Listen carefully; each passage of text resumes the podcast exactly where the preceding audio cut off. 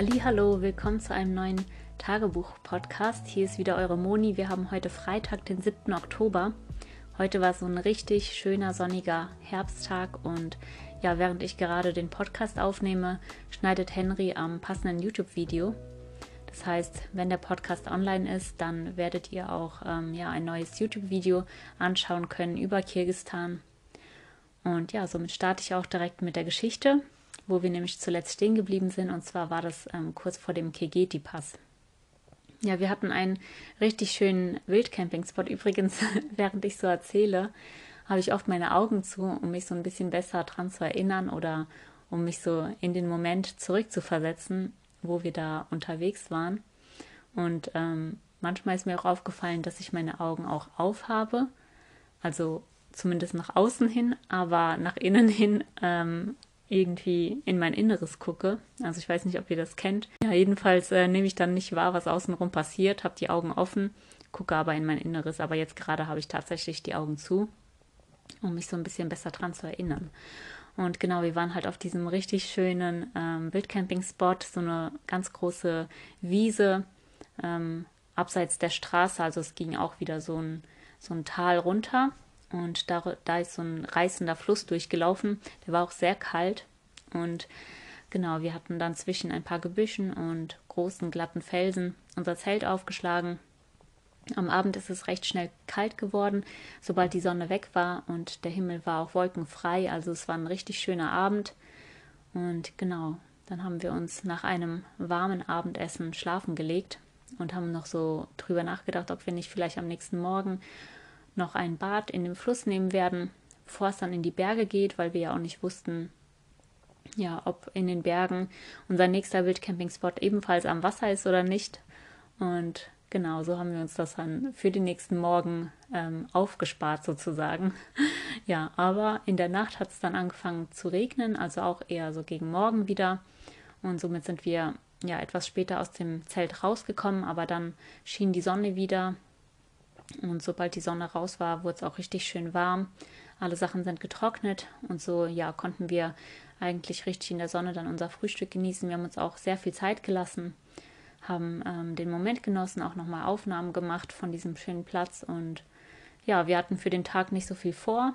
Also 17 Kilometer waren geplant, halt berghoch. Also so schnell würden wir das nicht schaffen, aber trotzdem hatten wir im Prinzip den ganzen Tag dafür. Deswegen haben wir uns auch gar nicht gestresst.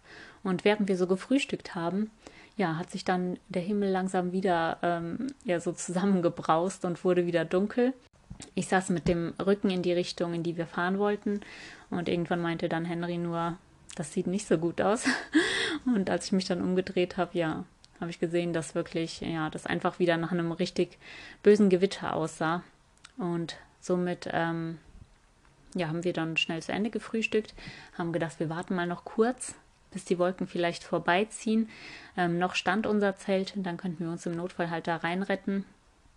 Und somit, ja, zog dann tatsächlich ein sehr starker Wind auf. Wir sind schnell in unser Zelt gehüpft und da ging es auch richtig los. Also das ist wirklich so total unter dem Zelt durchgefegt. Das war ja schon innen leer. Das heißt, ähm, ja, befestigt war das Zelt ja nur an den Heringen, da war kein Gewicht mehr drin außer uns. Ja, deswegen hat es dann wirklich so von allen Seiten richtig äh, gepustet und gewackelt und ist unten durch das Zelt durchgehuscht. Und dann hat es auch richtig angefangen zu regnen. Ja, wir haben dann überlegt, was machen wir? Warten wir ab? Sollen wir heute überhaupt losfahren? Wir haben ja genug Essensvorräte da, wir könnten auch bleiben. Und ja, von aus unserem Bad am Morgen im Fluss ist auf jeden Fall nichts geworden. Und ja, nach einer halben Stunde oder einer Stunde ungefähr, ich weiß es gar nicht, also jedenfalls war es schon sehr spät, um 12 Uhr ungefähr, hat es dann aufgehört zu regnen. Wir haben nochmal nach draußen geschaut und die Sonne ist richtig, ja, wieder ganz heftig rausgekommen. Es war total schnell warm geworden. Das Zelt ist innerhalb von wenigen Minuten wieder getrocknet. Ja, mit Hilfe vom Wind auch noch. Und ja, dann haben wir gedacht, komm, wir nutzen die Gunst der Stunde, packen schnell alles ein und ziehen einfach los. Wir haben hier Regenkleidung dabei und ähm, ja, lassen uns von dem Wetter jetzt nicht einschüchtern. Wie man sehen konnte, ist es ja sowieso unberechenbar.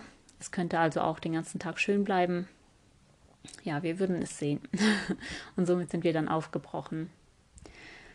Ja, da in der Region, wo wir unterwegs waren, waren wir in einem weiten Tal. und rechts und links, also halt ähm, ja entlang der Straße, waren dann überall so richtig schöne, gemütlich aussehende Hügel. Ich würde sagen, die sahen weich aus, also die waren halt mit Gras belegt und ähm, überall Gebüsche. Das sah echt ja einfach kuschelig aus und total schön. Man konnte sehr weit gucken. Und ähm, ja, am Fluss sind wir dann entlang gefahren, also der Weg den wir nehmen mussten, ähm, lief entlang des Flusses.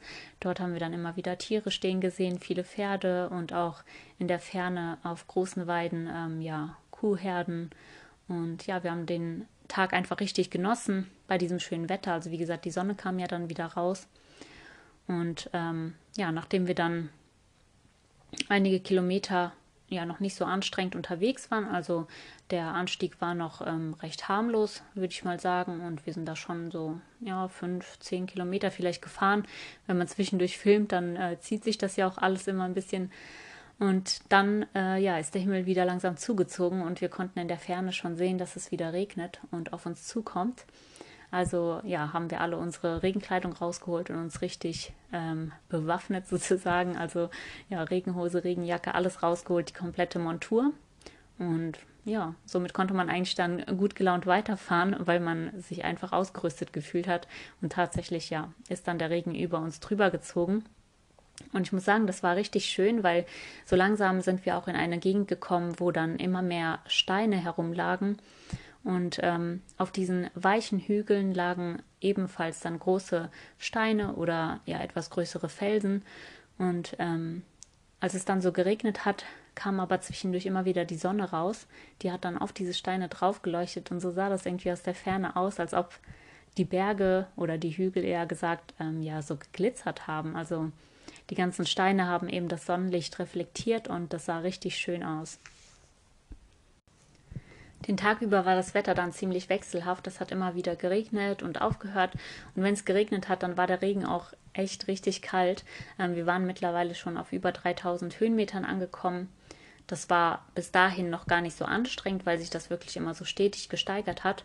Und dann kamen wir an eine Gabelung an, von wo aus es dann, ja, ich würde sagen, in so eine Schlucht quasi ging.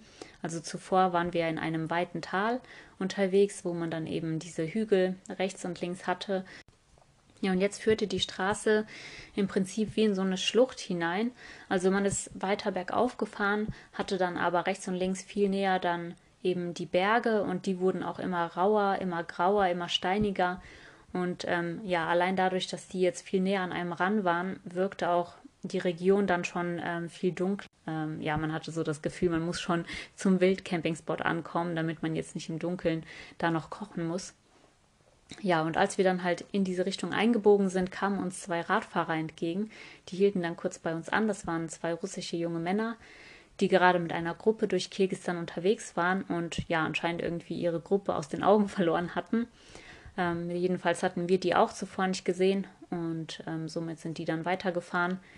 Wir sind noch an einer letzten Jurte vorbei und dann ging es wirklich so ja, ins Nichts im Prinzip. Also außer ein paar Herden irgendwo ganz weit weg hat man gar nichts mehr gesehen.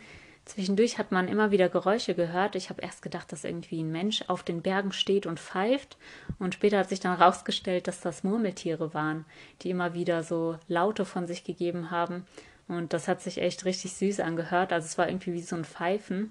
Und das hat man immer wieder ähm, in den Bergen gehört. Ich habe echt ja wirklich am Anfang die ganze Zeit gedacht, dass uns jemand anpfeift. Aber tatsächlich waren das nur die Murmeltiere. Seit wir in diese Gabelung abgebogen sind, wurde es dann auch immer ungemütlicher. Die Kräfte haben langsam nachgelassen, man hat wieder Hunger bekommen und es wurde immer kälter. Der Regen hat auch gar nicht mehr aufgehört. Ähm, stattdessen ja, hatte man das Gefühl, dass der Regen sogar viel intensiver war, ähm, hat sich schon fast wie Hagel angefühlt, weil der auch so kalt war und ja, so riesige Tropfen einfach vom Himmel gefallen sind. Wir sind dann aber noch die nächsten zwei Stunden weiter bergauf über diesen groben Schotter. Man konnte da auch nirgendwo das Zelt aufschlagen, deswegen mussten wir einfach weiter bis zu diesem Fleckchen, wo wir eben ähm, ja auf unserer Karte schon wieder einen potenziellen Zeltplatz markiert hatten.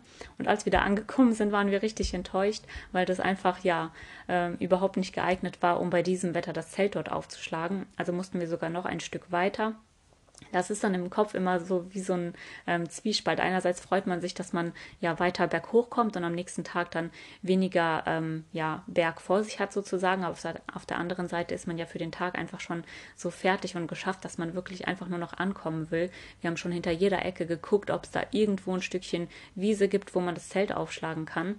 Und ja, dann so gegen ähm, halb acht ungefähr sind wir an ein Tal gekommen, in der Mitte verlief nochmal ein Fluss. Der war übrigens dann auch wieder eisig kalt. Also in den Bergen gibt es wirklich nur noch kalte Flüsse. Und ähm, da sind wir dann von der Straße so ein bisschen runter in dieses Tal. Ähm, rechts und links vom Fluss gab es größere Wiesenflächen und da haben wir uns dann halt nach einem flachen Stückchen umgesehen ja, auf der einen Seite ähm, von der Straße halt runter, die Seite war total übersät mit Steinen und es sah auch nicht gut aus. Also wenn man dann den Berg hochgeschaut hat, sah es so aus, als ob da immer wieder Steine runterfallen. Da war uns dann ähm, nicht so wohl dabei, das Zelt dort aufzuschlagen. Henry ist dann ähm, ja an einer Stelle, wo der Fluss nicht so weit war, ähm, drüber gegangen und auf der anderen Seite hat er dann nachgesehen, ob es dort eine bessere ähm, Fläche gab für das Zelt. Und tatsächlich hat er dann dort ein flaches Stück gefunden, wo auch nicht so viele Steine lagen. Und die andere Seite des Berges, die war dann auch mit Gras übersät, ja, so dass man auch die Hoffnung hatte, dass eben nachts nichts runterfällt. Und ja, somit sind wir dann mit den Fahrrädern über den Fluss drüber. Dabei bin ich ein bisschen abgerutscht und habe äh, ja, mir die Füße nass gemacht, musste mich dann also schnell umziehen, damit mir warm wird. Gleichzeitig mussten wir aber auch schnell das Zelt aufstellen, weil wir gerade so ein paar Minuten erwischt haben, wo es nicht geregnet hat und die Sonne rauskam. Also haben wir uns dann wirklich beeilt das Zelt aufgestellt, alle Sachen so ins Trockene gerettet und sind dann ins Zelt rein und sobald wir drin waren, hat es wieder richtig angefangen zu regnen. Ja, das war dann auch so heftig, dass wir uns gar nicht mehr getraut haben, rauszugehen. Es ist schon ähm, dunkel geworden und somit haben wir uns entschieden, dann im Zelt zu essen, haben dafür dann ein ja, Snack ähm, Abendessen gemacht sozusagen, also Haferflocken mit Wasser. Ähm, zusammengerührt mit Milchmädchen, ein bisschen Erdnüssen, Banane und Datteln, also alles, was man da so noch an Snacks gefunden hat und haben das eben dann für die Nacht verdrückt, damit wir wenigstens ja ein bisschen Wärme produzieren können. Das ist ja auch wichtig auf der Höhe. Wir waren mittlerweile auf 3200 Höhenmetern und haben auch damit gerechnet, dass es eben in der Nacht wieder recht kalt werden könnte, wie am Sonkool. Und somit haben wir uns auch richtig schön warm eingepackt und ähm, haben uns dann schlafen gelegt. So kalt wie erwartet war die Nacht dann nicht, also anscheinend durch den ähm, Wolkenhimmel und durch, ja, ich würde sagen auch durch die Berge, dadurch, dass man da ja so ein bisschen eingekesselt war, hat sich auf jeden Fall ähm, die Wärme noch recht gut gehalten. Ja, somit sind wir dann am nächsten Morgen ähm, aufgestanden und es war aber noch alles sehr nass. Ähm, die Wolken hingen immer noch über uns und es sah immer noch so aus, als ob es jederzeit wieder anfangen könnte zu regnen. Und als ich das Zelt geöffnet habe am Morgen, habe ich gesehen, wie auf dem Weg, von dem wir kamen, eine Kuhherde mit ihrem Hirten, der natürlich auf einem Pferd saß, ähm, ja Richtung Pass ähm, gelaufen sind. Und da war ich schon richtig gespannt, ob wir die später nochmal sehen würden. Jedenfalls sind wir dann auch in aller Ruhe aufgestanden. Erstmal hat es ja nicht geregnet, also haben wir uns dann auch vorgenommen, dass wir ähm, nochmal was Warmes essen werden, dass wir also richtig kochen, bevor es dann ähm, in die Berge weitergehen sollte ja, hier in der Höhe hat natürlich dann unser Feuerzeug wieder nicht funktioniert. Somit ähm, mussten wir dann alternativ wieder die Streichhölzer dazu holen. Das Problem war allerdings, dass die Schachteln nass geworden waren durch den ähm, Regen am Vortag. Zum Glück hatten wir aber noch eine zweite Streichholzschachtel und ja, die war irgendwo im Fahrrad vergraben, sodass sie halt nicht so viel Wasser abbekommen hat. Und nach mehreren Versuchen haben wir dann endlich unseren Kocher anbekommen. Übrigens ist es in der Höhe auch ähm, voll schwierig, ähm, ja, den Druck in den Flaschen aufzubauen. Also man muss viel, viel länger ähm, pumpen, damit eben die Benzinflasche den entsprechenden Druck aufbaut. Ja, das Prinzip dieser Campingkocher ist ja, dass durch diesen hohen Druck, der in der Flasche aufgebaut wird, ähm, der Brennstoff vom flüssigen Zustand in den gasförmigen Zustand übergeleitet wird über diesen Vergaser. Und dann muss man sich beeilen und das Gas eben entzünden, weil ansonsten das Gas eben wieder flüssig werden kann oder sich da überall drumherum verteilt. Und danach wird es immer schwieriger, den ähm, Kocher zum Brennen zu bekommen. Und dadurch, dass eben die äh, Streichhölzer gar kein Feuer gefangen haben, ja, mussten wir dann sogar nochmal den ähm, Brenner stoppen, nochmal komplett neu den Druck wieder aufbauen und dann nochmal starten. Und nach ungefähr, ich weiß nicht, zehn Streichhölzern ungefähr hat es dann wirklich geklappt und wir haben das Feuer zum Glück anbekommen und konnten so ja unser Frühstück kochen. Ja, den Morgen über ist es zum Glück trocken geblieben. Somit konnten wir also warten, bis unser Zelt und alles getrocknet war, bis wir es dann eingepackt haben und eben in die Berge aufgebrochen sind. Das Schöne an diesem Tag war, dass wir nur fünf Kilometer vor uns hatten, ähm, bis auf äh, 3800 Höhenmeter. Also ja, wussten wir auf jeden Fall, dass das irgendwann schon vorbei sein müsste. Selbst wenn man spazieren geht, sind ja fünf Kilometer nicht so lang. Und somit haben wir uns gefreut, in den Tag zu starten. Die ersten ähm, zwei, drei Kilometer ungefähr waren noch recht einfach. Also da musste man zwar auch ab und zu schieben, aber trotzdem ging es recht gut vorwärts. Nach einer Serpentine konnten wir auf einmal den Aufstieg sehen, vor dem wir auch schon von den anderen Radfahrern gewarnt wurden. Ja, und dann hat man eigentlich nur noch auf so einen riesengroßen, gigantischen Schotterhaufen ähm, drauf geschaut. Man hat überhaupt gar keine Wege gesehen. Von hier oben hatte man einen richtig schönen Ausblick, die Sonne kam durch und man konnte die komplette Schlucht sehen, aus der wir gekommen waren. In der Ferne erkannte man auch die Wiese, auf der wir nachts gezeltet hatten. Ja, und so starteten wir auf den Geröllhang des Kegeti-Passes und auf die letzten 500 Höhenmeter Richtung Bergpass wenn man immer das Gefühl hatte, dass man gerade so eine richtig heftige Passage hinter sich gebracht hat, hat man sich dann auch mal wieder nach hinten umgedreht und geschaut, was man eigentlich geschafft hat. Und da konnten wir dann auf der letzten Serpentine vor dem Geröllhang zwei weitere Radfahrer erblicken, die eben auf dem Weg zum Kegeti-Pass waren. Die beiden hatten ja ein ziemlich minimalistisches Gepäck, also das waren wohl zwei Bikepacker und es sah auch so aus, als hätten die sehr leichte Fahrräder, denn als die an dem Geröllhang dann ankamen, haben die einfach ihre Fahrräder in die Hand genommen und sind dann quasi den Berg so hochgeklettert mit den Fahrrädern in der Hand, also so richtig Hike-Bike. Genau, und dann haben die beiden bei uns angehalten, wir haben kurz Smalltalk gehalten und festgestellt, dass die beiden ebenfalls aus Deutschland kommen. Die haben dort anscheinend in Kirgistan einen Fahrradurlaub gemacht und ja, für den Tag ebenfalls den Kigeti-Pass vor sich gehabt. Jedenfalls ähm, haben die beiden uns dann eingeholt und ja, sind recht zügig dann bis zum Pass nach oben geklettert, während wir wirklich noch einige Stunden gebraucht haben, bis wir oben angekommen sind. In der Ferne auf den letzten Serpentinen haben wir dann die Kuhherde ähm, gesehen, die wir am Morgen schon erblickt hatten. Und ja, das war schon ein richtig witziger Anblick, einfach auf diesem Berg, wo wir uns so ho hochgequält haben, dass da eben diese Tiere ja ganz gemütlich einfach nach oben gewandert sind. Diese 500 Höhenmeter, würde ich sagen, kann man auch nochmal in so drei Passagen einteilen.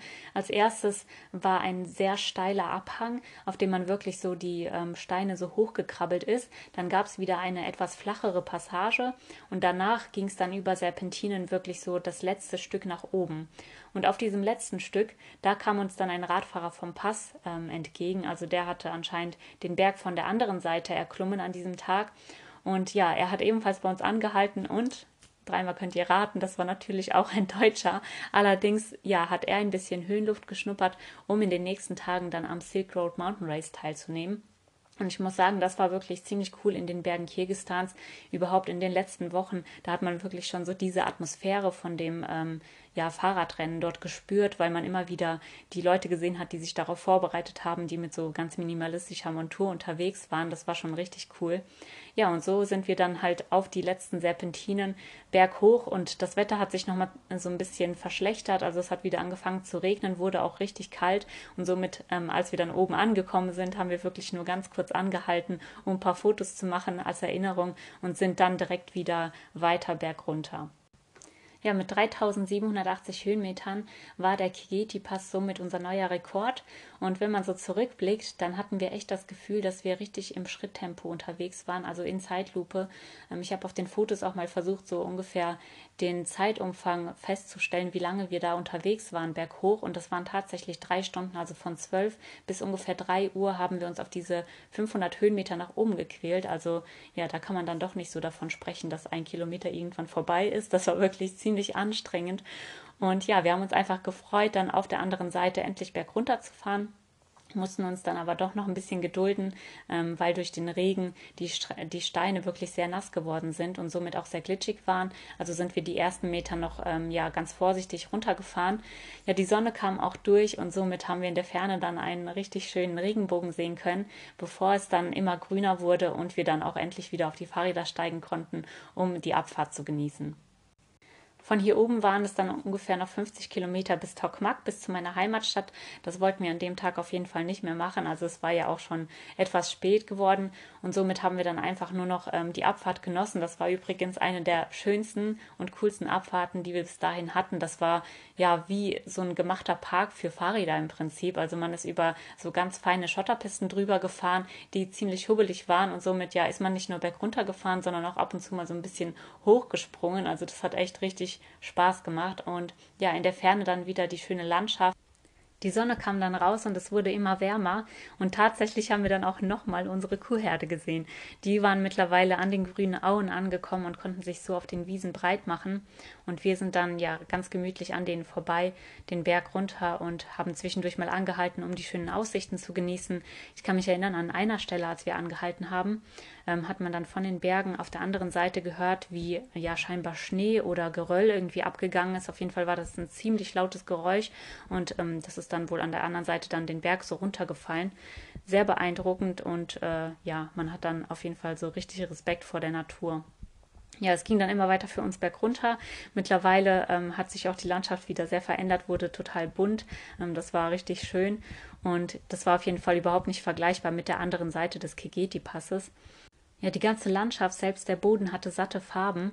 Ähm, es gab teilweise grünliche und rötliche ähm, Steine und anscheinend war die Erde dort auch sehr fruchtbar, denn da sind auch viele Bäume gewachsen, viele Tannenbäume und Wälder, wo wir dann ebenfalls durch sind, bevor es ja dann auch wieder auf eine etwas ähm, steppenartigere Region kam, wo wir dann unseren Wildcampingspot gesucht haben. An diesem Zeltplatz konnten wir dann die Tage in der Natur nochmal so richtig schön ausklingen lassen. Wir hatten wieder eine Stelle am Wasser gefunden und konnten dann unsere letzten Vorräte nochmal zu einer richtig schönen Mahlzeit verkochen, bevor es dann für uns richtig müde ins Bett ging. Am nächsten Tag sind wir dann bei richtig schönem Wetter in den Tag gestartet. Ich hatte Asia mittlerweile geschrieben, dass wir an dem Tag ähm, Tokmak erreichen werden und somit ging es dann auf die letzten 30 Kilometer bergab Richtung Tokmak. Kurz vor Tokmak ist dann auf einmal ein blauer Pkw neben mir gefahren im Schritttempo und spätestens als er dann das Fenster runtergelassen hat und meinen Namen gerufen hat, musste ich natürlich reagieren. Im Auto saß ähm, Ruslan, Asias Sohn, der uns schon empfangen wollte. Ja, wir haben mit ihm dann ausgemacht, dass wir eben vor der Stadt noch ein Foto machen wollten mit dem ähm, ja, Straßenschild oder was uns eben erwarten würde, wo er dann auf uns gewartet hat. Ja, und so sind wir dann in Tokmak eingefahren. Dort gab es einen riesengroßen Kreisel, auf dem dann Tokmak in 3D-Buchstaben ähm, gestanden war. Und wir haben uns dann mit dem Fahrrad davor gestellt, Erinnerungsfotos gemacht, bevor wir dann ähm, Ruslan weitergefolgt sind bis zu ihm nach Hause. Ja, dort stand mittlerweile dann Asia und hat auf uns gewartet äh, mit einem riesenbreiten Grinsen und ja, ganz ähm, herzlich hat sie uns dann empfangen und wir haben uns riesig gefreut, eben bei ihr die nächsten Tage zu Besuch zu sein. Ja, das war meine Rückkehr in meinen Geburtsort und was wir da die nächsten Tage erlebt haben und wie es weiterging, das erfahrt ihr in der nächsten Folge. An dieser Stelle nochmal eine kleine Erinnerung. Schaut gerne in die Show Notes, stellt mir Fragen, wenn ihr Fragen zu unserer Reise habt. Ich würde mich wirklich freuen. Und ansonsten danke, dass ihr zugehört habt und bis zum nächsten Mal. Ciao.